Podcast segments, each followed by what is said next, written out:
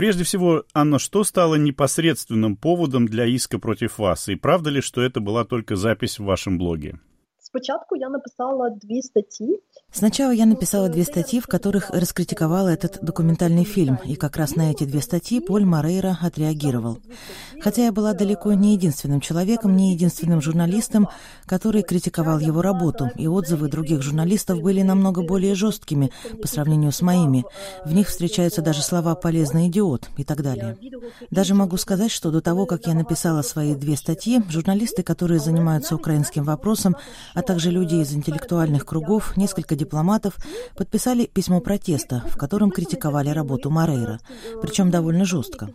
Для этого фильма я перевела два интервью с Игорем Масейчуком и Андреем Белецким. Когда я переводила эти интервью, ничего криминального или чего-нибудь, чтобы было не на пользу Украине, я не видела. Конечно, в интервью Масичука и Белецкого были не очень удачные фразы, но, в общем, они были самыми обычными. Но что случилось потом? Случилось то, что Марейра взял только те фразы, которые ему понравились. То есть он взял все негативное, самое плохое, а все нюансы он выбросил, и это как раз то, о чем я написала в своей статье. Из-за того, что никто из журналистов не видел оригинальных кадров этого фильма, до того, как все было порезано и смонтировано, а я была единственным человеком, который их видел, то могу засвидетельствовать. То, что он повырезал и потом склеил, не отвечает тому, что хотели сказать люди. Я об этом написала. Потом Марейра, конечно, из всех журналистов выбрал меня, потому что нападать на Лемонд, Фигаро, Либерасьон ему, наверное, не по зубам. А во Франции все-таки довольно сильны профсоюзы журналистов. Но ему, наверное, понадобилось немного отбелить свою репутацию, и он, наверное, решил, что это будет лучший способ.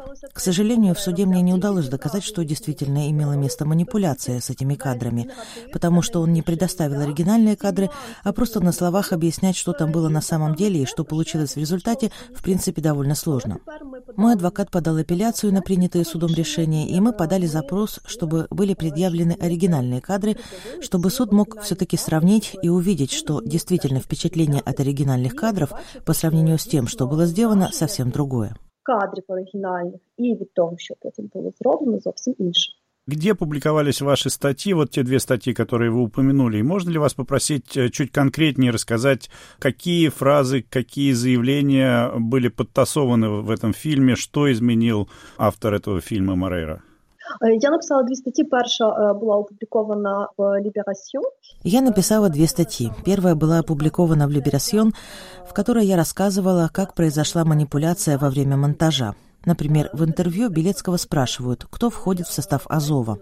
Он говорит, что в составе Азова 60% националистов. Но есть и россияне, белорусы, и люди других стран, национальностей, другого вероисповедания, иудеи, мусульмане. Это существенный нюанс, но Марейра использовал только фразу, где говорится, что в составе батальона 60% националистов. Все нюансы такого рода были стерты, выброшены. Далее, когда в интервью Масичук рассказывал о видео, Марейра показывал ему видео на своем телефоне, где на кадрах правый сектор кого-то избивает, он спрашивал без контекста, «Вы так часто делаете? Вы так часто снимаете?» Он говорит «Да, да». Но Масячук объясняет, что когда в стране что-то происходит, люди перестают верить в правосудие, и поскольку у нас очень коррумпированная судебная система, нужно снимать доказательства, чтобы потом их можно было предъявить в суде. Это тоже полностью было выброшено. Также в фильм не вошли слова Масячука о том, кто является украинским националистом. Он объясняет, что это человек украинской крови, тот, кто родился на украинской земле. Но потом он говорит, что украинским националистом может быть в принципе какой угодно человек. Человек какой угодно национальности, который поддерживает идею независимости Украины. И это тоже выбросили. То есть он выбрал скандальные фразы и опустил все нюансы. И за это я его критиковала. Саме за це я його, в принципі, і критикувала. Как вообще получилось, что вы стали работать над этим фильмом, и знали ли вы, каким будет этот фильм вот еще до того, как он был смонтирован и показан? Звісно, що я не знала, інакше я просто бы не погодилась. Конечно же, я ничего не знала. В противном случае я просто не согласилась бы работать над этим материалом. А произошло все очень просто. Я, помимо всего прочего, являюсь профессиональным переводчиком, и мои координаты есть практически у всех продюсерских компаний, которые работают на телевидении или делают документальное кино. Я не впервые перевожу для документального кино об Украине. А с компанией, которая занималась этим фильмом, я сотрудничала и раньше. Очень удачно, кстати, фильм получился интересный. Поэтому Поэтому у меня не было задних мыслей, что я буду причастна к фильму, который будет лить воду на мельницу Кремля. Ведь по отношению к французским журналистам можно использовать слово «умеренный». Их нельзя называть пропагандистами. Поэтому я была очень удивлена, когда увидела результат этой работы. Еще раз повторюсь, я переводила только 10, может быть, 5% этого фильма.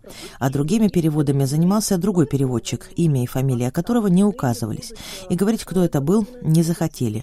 И, к слову, у меня есть вопросы к переводу.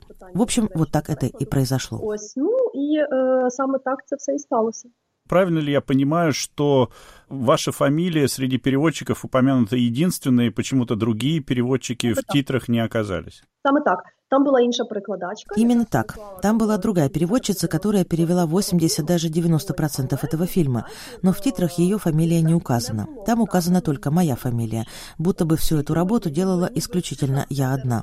Это тоже вызывает вопросы. Ніби я зробила всю цю роботу. Також є питання. штраф, который на вас наложен, по крайней мере, судом первой инстанции, как я понял, вы будете подавать апелляцию, в общем, достаточно серьезно, это больше 13 тысяч евро.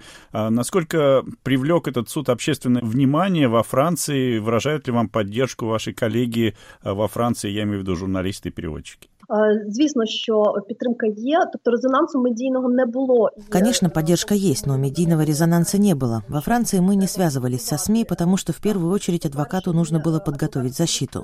На самом деле дело рассматривается уже год, хотя только сейчас все о нем узнали. Иск был подан еще в прошлом году.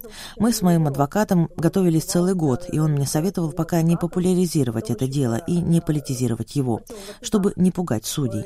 Для адвоката это дело было несложным и обычным. Защита свободы слова, право каждого на точку зрения. Я высказала свою точку зрения, что слова Масичука и Белецкого были искажены. Я так думаю и так считаю, опираясь на доказательства, которые остались, к сожалению, только у Поля Марейра.